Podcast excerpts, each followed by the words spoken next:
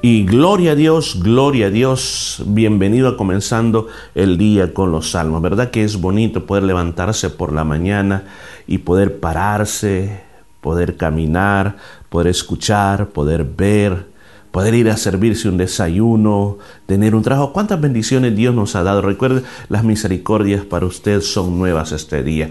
Te saluda Morris Velázquez y te dice bienvenido y te doy las gracias por escuchar esta transmisión de este devocional comenzando el día con los salmos. Estamos en el salmo número 90 y nos encontramos en el versículo número 12. Dice, Enséñanos de tal modo a contar nuestros días que traigamos al corazón sabiduría. Yo recuerdo cuando era muy pequeño en la iglesia que yo crecí, había una costumbre que los hermanos tenían. Cuando alguien cumplía años, este Salmo 90 era el salmo oficial de los cumpleaños. Y recuerdo que el hermano decía, yo vengo a pagar mi voto delante de Dios, decía. Y entonces en, en, nuestro país en esa época la moneda se llamaba colón. Y teníamos unas monedas que eran de un colón. Entonces las personas tomaban, por cada año de vida, traían una ofrenda a la iglesia basado en un colón. Si cumplía 20 años, le gustaba de que se ponía, me acuerdo, como un, un, pequeño baldecito, si era metálico o de madera, y la persona comenzaba a tirar su moneda y le ponía el, micrófono cerca del depósito para cuando cayera la moneda hacía ruido. Y todos los, todos los demás hermanos contábamos, uno, dos, tres, cuatro.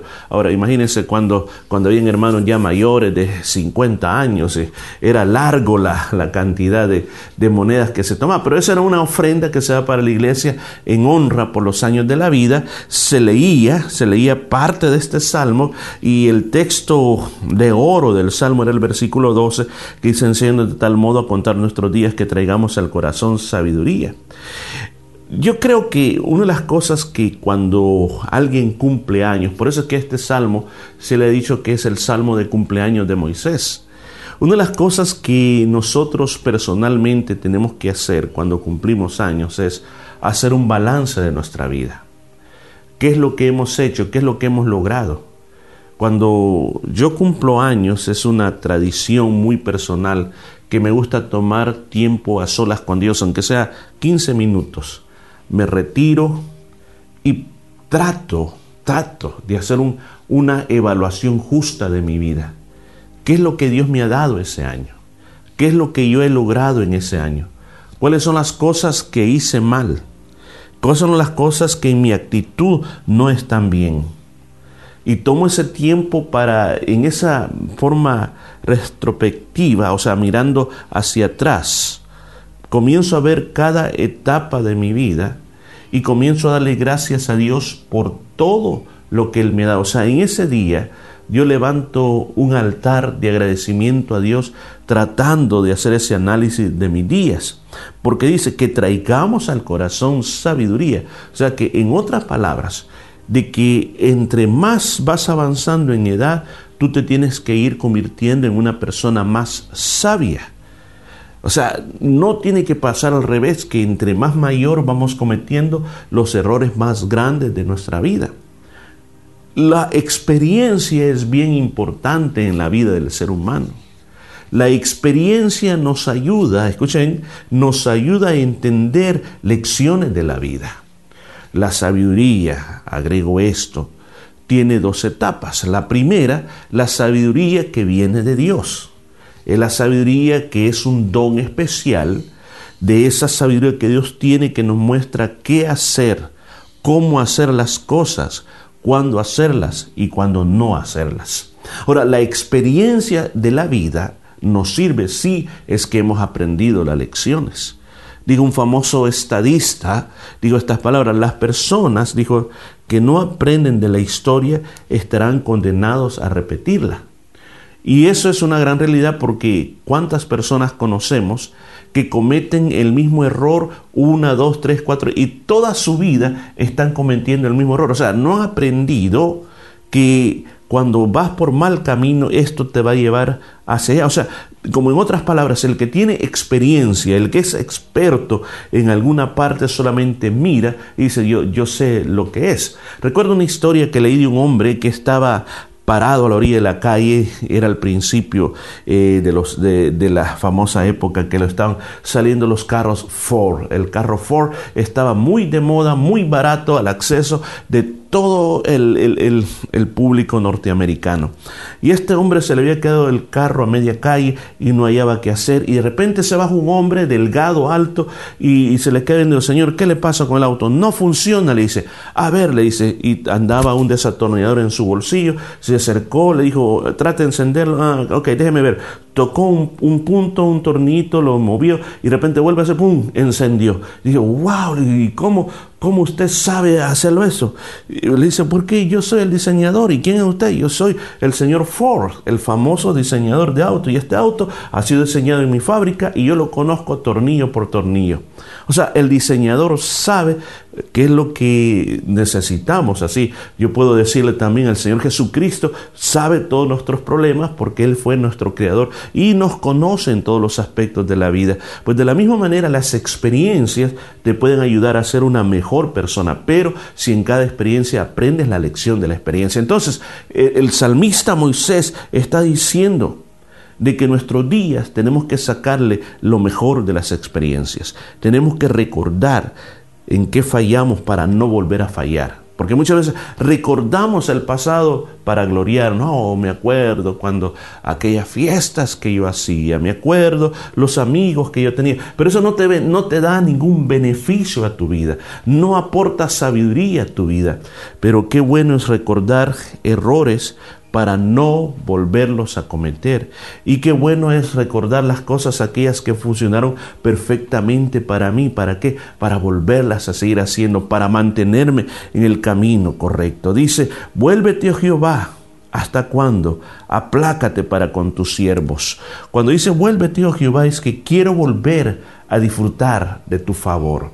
Moisés vivía en una situación bastante difícil. Si usted ha estudiado la vida de Moisés, Moisés vivía tratando de ayudar a un pueblo que constantemente se estaba quejando con Dios, un pueblo que murmuraba, un pueblo que tenía por todo protestaba. El Señor les mandaba pan del cielo, no estaban contentos, querían carne. De repente no había agua, protestaban, querían agua. Nunca estaban contentos. Llegaron a la tierra prometida, no quisieron entrar a la tierra prometida y hablaron de volverse a Egipto. Y Moisés estaba en medio de todo eso y él miraba cómo Dios los castigaba, cómo Dios venía con el castigo a este pueblo para hacerlos entrar en razón. Entonces, por eso quizás se refiere a esta parte que dice, Señor, aplácate para con tus siervos, aplácate para con tus siervos.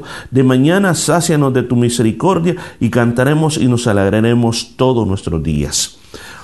Muchas veces el ser humano insiste en hacer lo malo y las consecuencias del pecado nos ahogan y nos ahogan. Entonces este es un llamado a decir, no, para de eso. No le estamos diciendo, Dios, para de castigarme. No, le estamos diciendo, para de pecar. Tú personalmente, para de pecar, para que puedas disfrutar de la gracia de Dios. Porque mientras vivimos en pecado, en la Biblia hay leyes espirituales. Yo ya le he hablado de las leyes espirituales. Y una de ellas es la bendición y la maldición. La bendición y la maldición existe y no dejará de existir, así como, como el invierno, el verano, el otoño, la primavera, existen. O sea, ¿qué es lo que dice la Biblia? Eres obediente a los mandamientos de Dios, tendrás bendición, o sea, que tendrás todo el favor de Dios sobre tu vida, pero desobedeces a lo que Dios dice, entonces habrá como una sombrilla, una, como una cúpula que, que va a impedir que tú recibas de parte de Dios lo que tienes derecho. Nosotros decidimos qué es lo que hacemos. Entonces por eso está hablando aquí de misericordias. Dice la Biblia en varias partes, dice que el Señor todos los días nos da una misericordia nueva. Ahora, tú escoges, quieres vivir en ese lago de castigo, en ese lago de consecuencias de pecado, o quieres recibir la lluvia de las misericordias de Dios. Cuando tú lo recibes, eres capaz de cantarse y alegrarse todos los días. Dice versículo 15, alégranos conforme a los días que nos afligiste y los años en que, vivo, que vimos el mal. Aparezca en tus siervos tu obra y tu gloria sobre tus hijos. Sea la luz de Jehová nuestro Dios sobre nosotros. La obra de nuestras manos confirma sobre nosotros. Sí, la obra de nuestras manos confirma.